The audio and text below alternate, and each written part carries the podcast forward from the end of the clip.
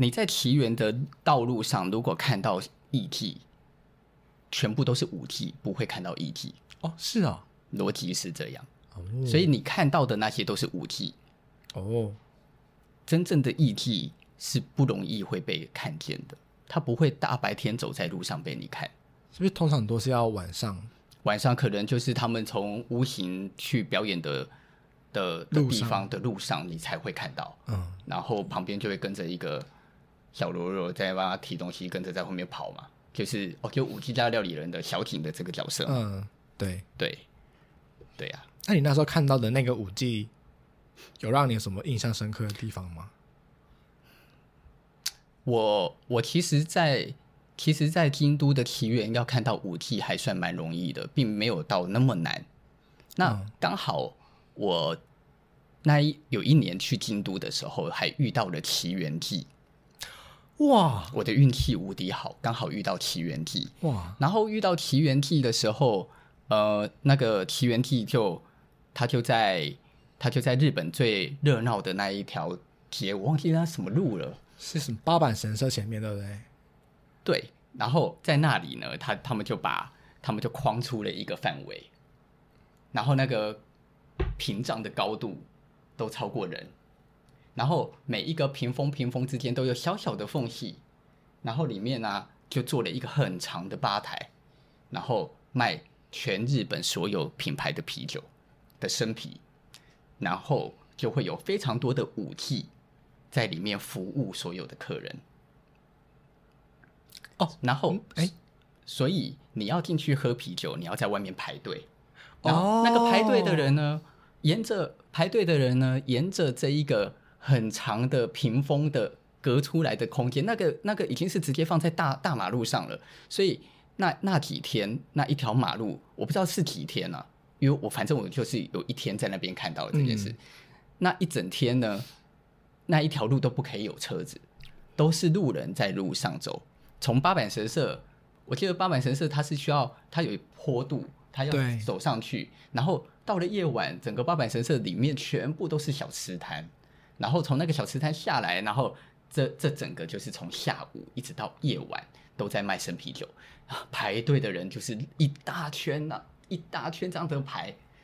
然后你喝完你就走，然后就换别人进来。然后里面都是那些武伎在服务这一些人。那你进去里面，你是你是要有时间限制吗？我还是你是可以一直喝到你爽，你再走？还是你只喝一杯你就要走了？我喝一杯就走了。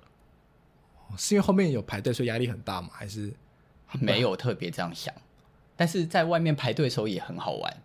为什么？你就是一直从缝隙里看里面啊。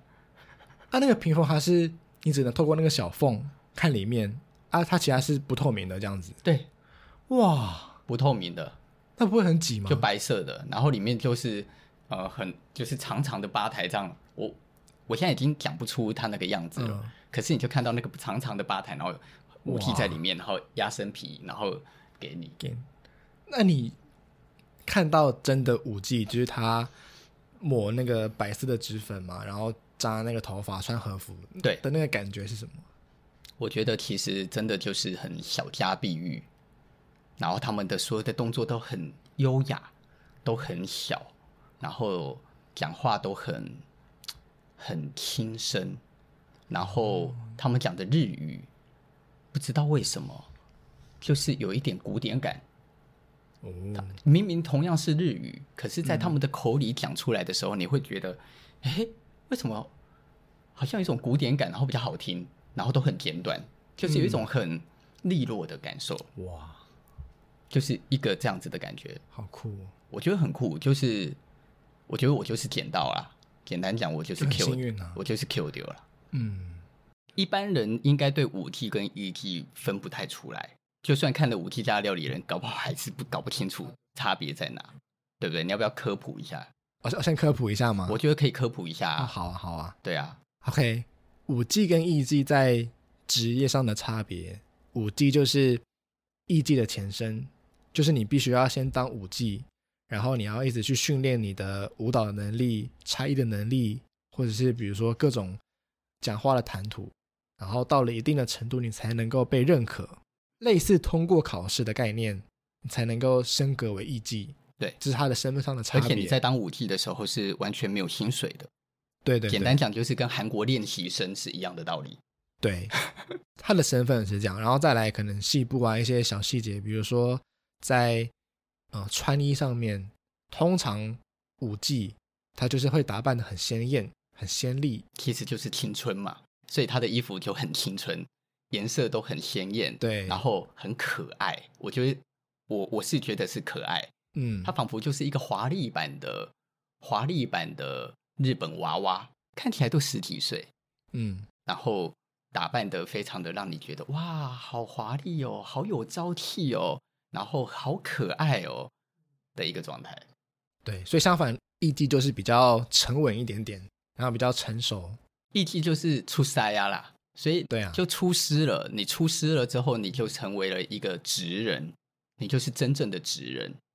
然后这个职人呢，也代表着，因为随着你的经验的丰富，相对而言，其实你的年纪就已经到达了一个年岁，可能是十八岁、十九岁或二十岁，你是真正成年了。所以讲白了，也就是一个成年人的打扮与一个小女孩的打扮，我觉得的差别。所以如果你去日本看到的艺伎，真正的艺伎，艺伎的衣服都是很素雅的。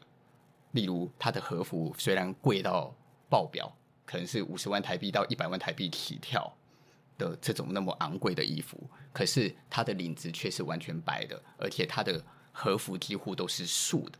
嗯，然后但是艺伎不一样，艺伎的领子就是各种颜色都有，无敌花俏，但是当然很可爱。然后和服的布料也非常的可爱，然后头上的装饰非常的多。可是你一看到艺伎，艺伎头的头上的装饰。就是非常的简洁，嗯，对，这就是一个最基本的。所以，如果你去到日本，你有幸你看到了一个真正的艺伎，这个真正的艺伎的和服最常出现的都会是深色系的。哦，是哦，对，例如黑色的，黑色啊，哦，真假的？真的啊，例如黑色的，例如呃深蓝色，反正都是深色系。嗯。然后，因为 E.T. 它出师了嘛，所以他就不用再用“出师”这个词，有点粗鲁哎。出师，出师为什么粗鲁？就我不知道，就感觉出塞啊，对啊，就就很粗鲁的感觉啊。因为 E.T. 就出塞啊嘛，那你出师了之后，你就是他就不用再戴假发，然后他就不用再用真发盘发，嗯，对，对对，他就可以戴假发。所以你你们如果再去看，你们去网络可以 search 一下艺伎的。假发大多都有美人尖，因为是假发嘛，所以就比较容易做出那一个美人尖的造型。嗯、可是舞伎因为是真发，所以其实这世界上哪有可能那么多人拥有美人尖？嗯、所以那个呈现的氛围是一个完全不太一样的。嗯，是。我觉得在看这部片啊，除了你看到他们里面的工作之外，我觉得还是可以看到一些艺伎的生活样貌。像我就觉得很酷，就是这些舞伎们，他们是不能够自己穿衣服的。对啊，应该不讲不能够，是他们需要靠别人帮他们穿衣服。没错，因为他们的光头发，你就要请专业的美发师去帮你拿那个夹子，这样咔咔咔咔，是，然后把你头发整个盘成，就像我们看到那个很蓬的造型。然后衣服，你还要请那个像这部影片，就是两个大男生嘛。去把你的和服套在你的身上，然后还要很用力的把你的那个腰带这样子狂挤在，就是很紧的那个束，把它束起来这样子。对，盘那个腰带。在日本，呃，这一些所有的工作都是传承的。哦，是哦。所以，例如那一个那个帮忙穿衣服的男生的那个男子，然后他可能就会将这一个记忆传给他的儿子，或者是他必须要收一个徒弟。然后那个徒弟就又继续协助来学起来这个记忆，因为因为这个功夫据说就是它不是一个非常容易的事情。你要帮一个 E.T. 可以把和服穿好这件事情是很难的，嗯，他需要他需要很有力量，所以它不是女孩子做得到的事。我觉得这是很有趣的。你想想看，你一辈子就是在帮这些少女们穿衣服，好棒哦！我觉得很酷哎，就是这就是你的专业，很难想象。可是你就可以知道，你就可以从这里阅读到，在日本，日本对于一些真正很需要记忆的行业，它都不是，它都不是玩玩的，嗯，他都是真的是豁出去了学，然后你一辈子只做好这件事。其实我觉得蛮屌的，嗯，我也蛮羡慕的。我好像不止一次讲这样的事，就是我觉得我对于这一类的事，我心里是有一种羡慕感。我觉得在他们整个妆容打扮啊，对我来说有一个有一种美感，是它有一点介于一种脆弱与坚强之间的的浪漫。是，像我就很好奇，他们脸上抹那些白色的脂粉，他们如果夏天不会流汗吗？那你流汗不会把那个脂粉弄糊掉吗？或者是他真的？不会被自己那么长的裙摆给绊到吗？还要穿着木屐走路？哎，对呀，就是他们整个打扮从头到脚，我从旁边看就会觉得捏了一把冷汗，这样子就是天哪，怎么可以有人把全身上下这么多繁复的装饰、繁复的衣服穿的这么这么细腻在身上，就是好像一拨就倒那种感觉。但是当他们把这这么繁重的衣服穿在身上的时候，他跳了舞，他整个人那个纤细的动作，比如甩扇子啊，或是把那个小妞妞放在嘴边这样子，就整个这样蹲、站、卧、躺，啊没有躺坐，就这些动作的这个流畅感，就让我觉得说，哇，他们把这么脆弱的服饰穿在身上，然后用一种很坚强的一种舞蹈把它呈现出来，我觉得这个美感是很吸引我的。我觉得这个概念呢、啊，这只是我的个人的一一种说法。我觉得这个概念其实可能就跟清朝的时候流行绑小脚，明朝、清朝的时候绑小脚有点类似。呃，简单讲，就是身体的局限会让女孩子的动作显得更为的优雅。高跟鞋也是一样的事。为什么要穿高跟鞋？其实高跟鞋除了让女孩子长得变得长高之外，它就是局限了你你走路的步伐，所以穿高跟鞋走路跟穿平平底鞋完全不同。穿高跟鞋走路，你就必须要更小步的走。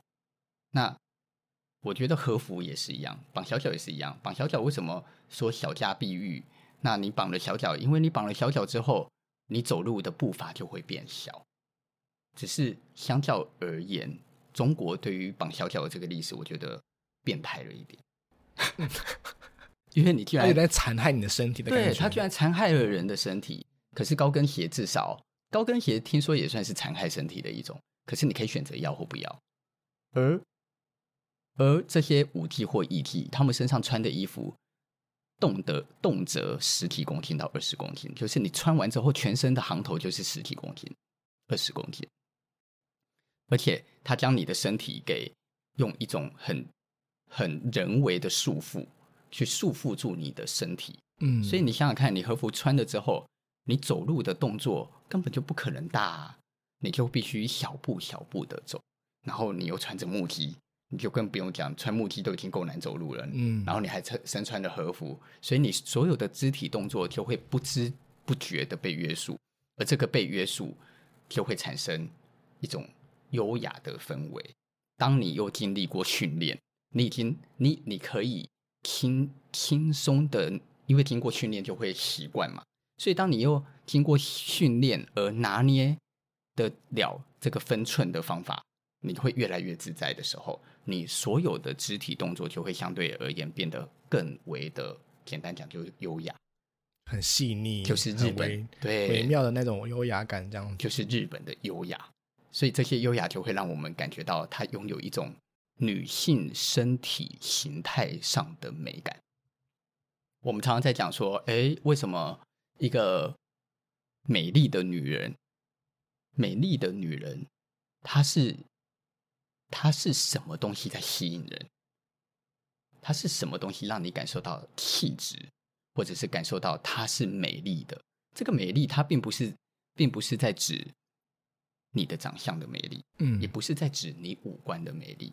而是是在指你的行为、形态、肢体的动作、协调性、这一切的一切的细微，它都存在着你这一个女人的美丽。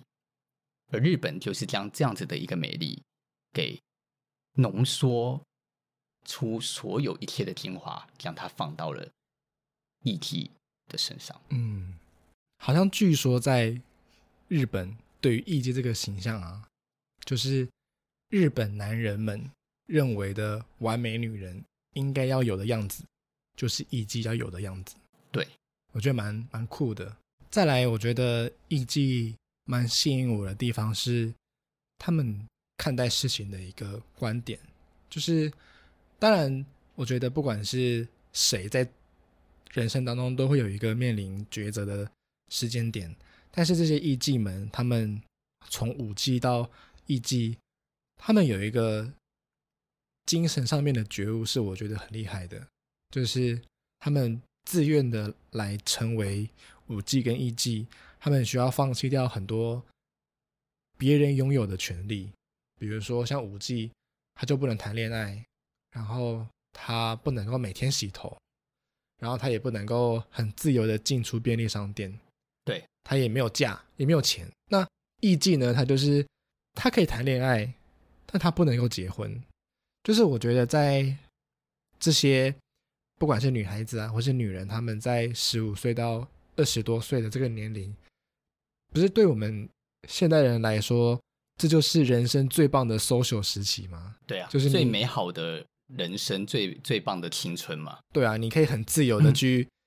谈恋爱，你可以很自由的去，比如出国啊，你可以去旅行啊，你可以去干嘛？就是你可以有非常多增进你人生精华的一段时期。但是他们就在这个时期就选择要牺牲这些美好的事情，然后来当舞妓。我觉得这个觉悟，或者说这个这个精神上面的一个向往，我觉得是很很厉害的。而且我觉得最屌的是。如果他真真正连到了艺妓，他都决定他要继续做下去，因为他们做到某一个年纪，他们会被强，好像有的会被强迫退休。那他如果被强迫退休了之后，他还决定要继续当妈妈，嗯，他那个觉悟是一辈子的耶。对啊，我觉得很猛哎。对啊，我觉得厉害的第一个是你 决定要当舞妓，你在十五六岁的时候，这第一个厉害的，你牺牲了你的青春，对，你牺牲你的高中、你的大学。在第二个厉害的是。你当了艺妓之后不能结婚这个觉悟的这个决定，我觉得很强哎。对，这应该是很多女人会觉得哇，我为什么要牺牲的这一个可能。对啊，那你有想过为什么吗？为什么不能结婚？哎，对啊，为什么？你觉得？你如你你如果去网络上查，网络上查的答案都大多数都是说什么哦？如果你结了婚，因为家家事与工作之间。的平衡很难，难以平衡，然后所以艺体的技术就会慢慢的，就会慢慢的退化，你就没办法变成那么好、那么厉害的艺妓。网络上是这样讲，我不认同。我认为不是，根本就不是这个问题。我的看法是，我认为事实上这个世界所有的规矩都可以被改变，但是为什么你只要身为艺妓的一天，你就不能结婚？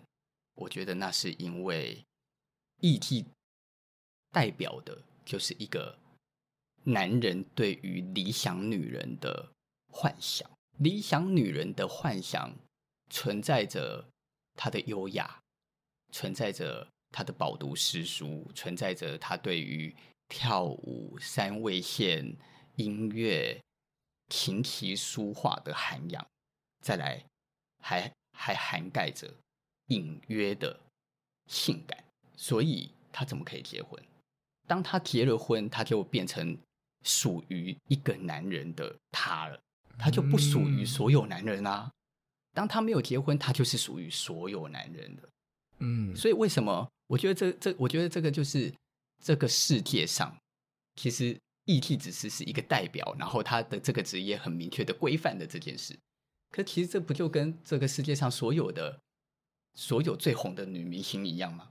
每一个最红的女明星，只要一决定结婚，她从此就很难再成为什么最受欢迎的女明星第一名了，就很难。她还是很受欢迎，可是她就不再是，她就不再是所有男人心目中最最最宝贵、最崇高的幻想，对，他就不再是了。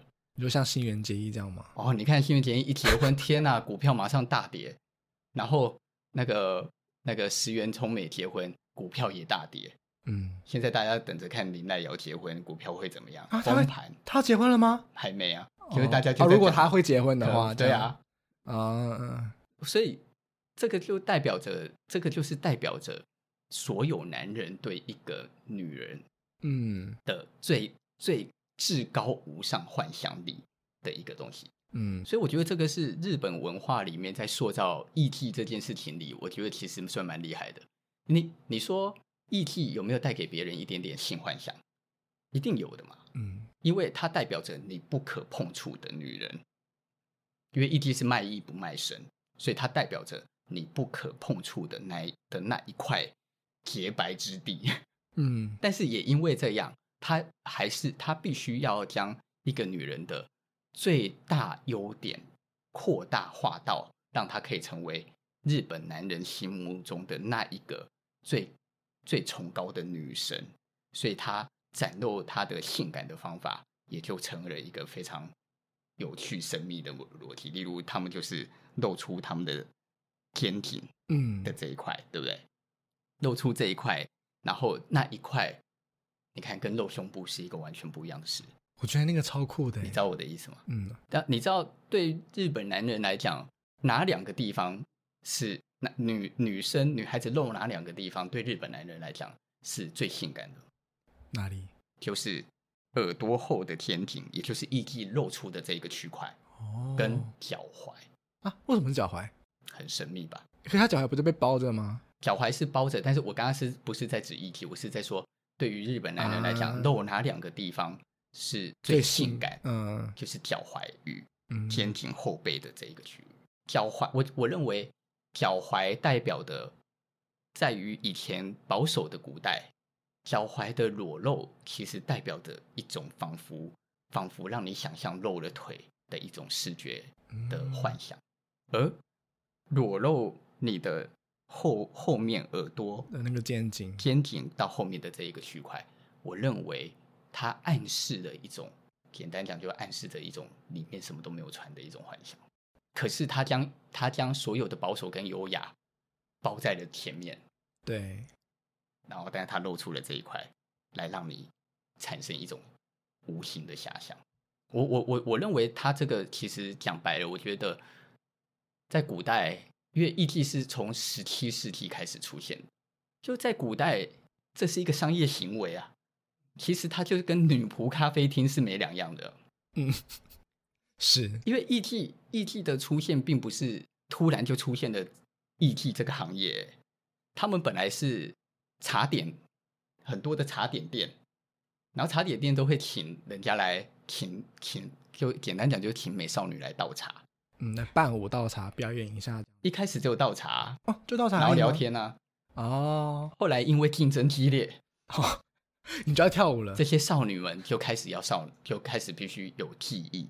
要有一些技术，例如她要懂得怎么跟人聊天，然后开始要懂得跳一些舞，就有点像现场伴唱的概念一样，就是对不对？然后开始要有技艺，然后这些技艺因为需求量太大，所以就开始出现了学校，专门训练这些这些奉茶的少女们这些技术，嗯、然后这些技术。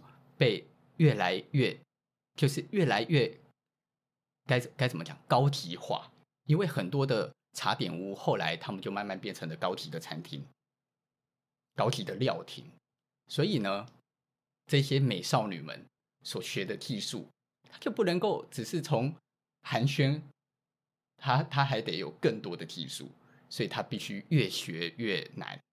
所以，例如在。在以以前，我不知道现在的艺妓是不是这样，就是说以前的艺妓是必须厉害到，他可以跟你谈论诗歌，他还要可以跟你谈论政治，他还可以跟你谈论经济，就他们他他们所学习的事物是高过于，可能是高过于社会上的一般大学生的，他要有能力，你想哦，他们应对的真正的议题所应对的人，都是这个社会上最顶尖的人，例如首相，例如美国总统来，所以他们的应对进退是要非常非常的具有知识跟水平的，嗯，他才有能力跟这一些政商名流们可以真真正的交谈。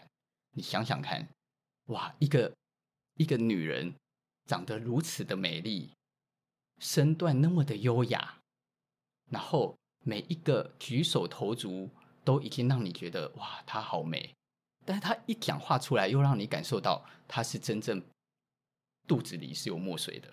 她可以跟你谈历史，可以跟你谈政治，你怎么不把她？你怎么可能会不把她放到一个很崇高的位置来看待她呢？你怎么可能会是一般老百姓随随便便就可以看到他的表演呢？这很正常啊，所以才会说。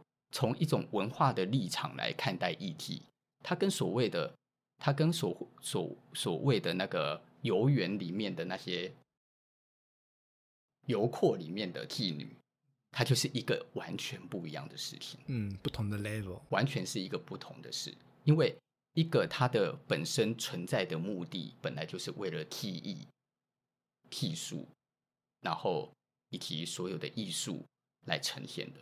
但是另外一个当然它就不一样。我觉得你刚刚有讲到一个点，就是性感这件事情，我觉得也是艺伎很微妙的一个美。像你刚刚讲那个后景啊，我就想到在川端康成的雪国的一部作品，他就讲到一个对于后景的描述啊，他就是说，呃，里面的一个艺伎，他就不知道做哪一件事情，他就把整个身段弯下来，对，然后他的颈部就。往下倾，然后他的后面，因为舞伎的衣服是这样，它不是完全贴合你的肩颈的。对，对在你的正面的侧边，它有点微凸，然后在你后面，它也是有点微翘。它就是整个其实就露出了，对，它它是一个弧形，对，它半它是露出一个弧形。对，然后那个弧形有它抹的白粉这样子。对，所以他就说，当这个这个舞技他把头低下来的时候，你的人你在看着他，你就可以看到他后颈后面那个弧形。的衣服穿越到他后颈下面，没有涂到白纸，就是这个白粉里面的皮肤色的的身体这样子。是，我就觉得哇，他在形容那一段，这个女生弯下来，然后男生看到她的那个那一段的那个情节，我就觉得也太性感了吧！真的啊，那个性感是存在一种很曼妙的、微妙的、优雅的情色跟性感的感觉。他很有想象力，对，我认为他的性感是一种很有想象力。跟露乳沟之间，你就可以想象他的胸部长什么样子，那是不一样的。所以他就呈，他就所以艺伎呈现出了一种很强烈的、很强烈的一种不可亵玩，却让你好有幻想感的一个可能。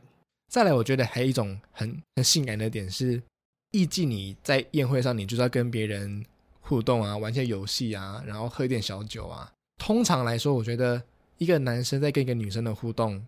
你很难不掺杂一些甜蜜的言语，或者是一些微微的肢体碰触。你可能碰他的手啊，你可能在倒酒的时候，你不小心碰到他的哪边哪边这样子。在那个过程当中，我觉得他就有一种爱情的浪漫的模糊、暧昧的感觉。没错，像在刚刚讲的那个雪国的这部作品里面，他就有几个几幕，他就讲到里面这个艺妓，他就说他在宴会结束。然后他醉醺醺的，已经意识不清的，到了他一个很熟悉的男生的房间，然后打对岛村的房间，然后拉开那个纸门，然后整个人就是瘫软无力的趴在他的身上，趴在他的肩膀上，躺在他的大腿上，然后用他的手指轻轻的去抚弄这个岛村的和服，他的外衣这样子，然后彼此这样甜言蜜语的度过这个晚上。在川端康成的笔下，他完全没有提到任何到底这个岛村。跟这个艺妓有没有发生性关系？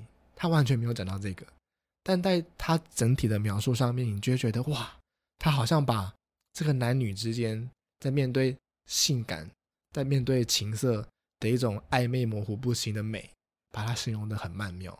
我觉得对于一种好像男人去幻想女人的美丽时，你除了去幻想她的容貌的美，她的五官有没有很精致，她的身形有没有很比例很好之外，你一定还会有一点对于情色跟性感的幻想。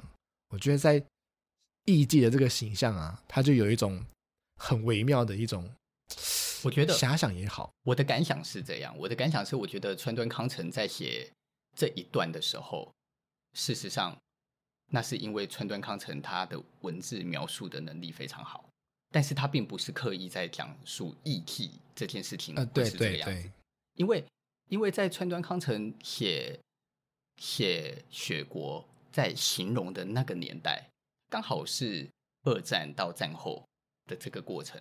事实上，在那个时代的艺伎是最、嗯、是最歪掉的情况。就是在那个时代的艺伎，事实上某一个程度来讲，跟妓女是没什么两样的，就是有卖身了，是有卖身。在那个时代，嗯、因为那那但是，所以为什么后来有很多的有很多的某一些的现代的人谈到艺伎，都会批判说艺伎其实就是妓女啊？但是我觉得，嗯、呃，大家也不要忘了，就每一个时代，每一个时代所发生的所有的事情，都会有它的无奈。所以在那个时代的那一些女人。他选择当妓女，但是她又希望自己不要听起来那么的不堪，所以她才会去成为了一个叫做艺妓这样子的一个的名称。可是，也许她做的事情真的就是就是一个妓女。嗯，所以在雪国里面，岛村发现駒子，因为岛村在第一次去的时候，駒子没有当艺妓。嗯，但是岛村第二次去的时候，駒子就成了艺妓。那个时候岛村很难过，对，那个时候岛村心里是难难难受的，他觉得哎，有点被迫无奈的感觉。对，但是这个就是那个时代笔下的一种无奈。但是在真实的情况底下，从十七世纪以来，事实上，如果你没有经历战乱，艺伎本身它就是卖艺不卖身的，所以它这里面就会有一些面对时代跟面对状态的底下产生的一些人们的误解。我觉得对于艺伎卖艺不卖身啊的这个感觉，我最近就看到一个，好像是外国的某一个节目在采访艺伎，然后想要问他们他的生活长什么样的面貌。但那时候我在看这部采访影片的时候，我就觉得，天哪，这个艺伎他在谈吐的时候，就是有一种沉稳的感觉，有一种说不上来的美感。我觉得在现在的生活啊，我觉得不管是男生还是女生。我们都会去追求一个我们心理认知的美，比如说像可能韩团他们会跳很多很性感啊，或是很很有台风的舞蹈，或者是日本有些，比如说呃偶像团体，他们可能会打扮很可爱，然后唱一些很娇嫩、娇滴滴的一些歌曲，甚或是有些人可能会把自己练得很强壮，可能很喜欢一些户外活动等等。我觉得每一个人在表现美有不同的一个方法。那我觉得在艺伎的身上，我好像看到了一种是极度隐晦、极度隐藏的一种内在美。就他不是要透过，虽然他的和服很精致，他的妆法也很精致，但是在他整个表演的过程，在他缓慢的去舞动他的手指，去舞动他的身躯，这个过程里面，我觉得他好像在表现的是他在这个技艺上面。他如何把它内化到他的心，把它传递出来的那种美？因为其实他这个舞蹈大部分都是跟恋爱相关的舞蹈，就是女子对于恋爱的可能思念啦，或是相思啊，或是期待等等。我觉得他们就是把这种从心里面的感觉，通过记忆把它表现出来，所以那一种。美的层次，我觉得又是不一样的一个境界。嗯，当然它没有分什么所谓的好坏啦，我觉得就是一种呈现美的一种方式。懂？对啊，我觉得这个美是很吸引我。